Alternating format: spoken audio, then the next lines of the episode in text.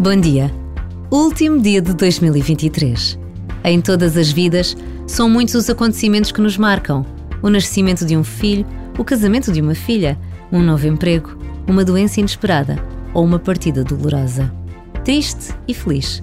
Assim é a vida para todos, todos, todos, sem exceções.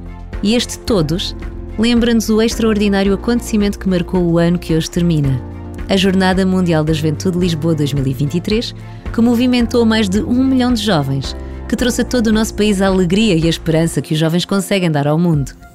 Nesta breve pausa de reflexão e oração, rezemos por todos os jovens que estiveram conosco, para que estejam bem nas suas casas, nos seus países e sejam eles os construtores de um mundo mais justo e fraterno.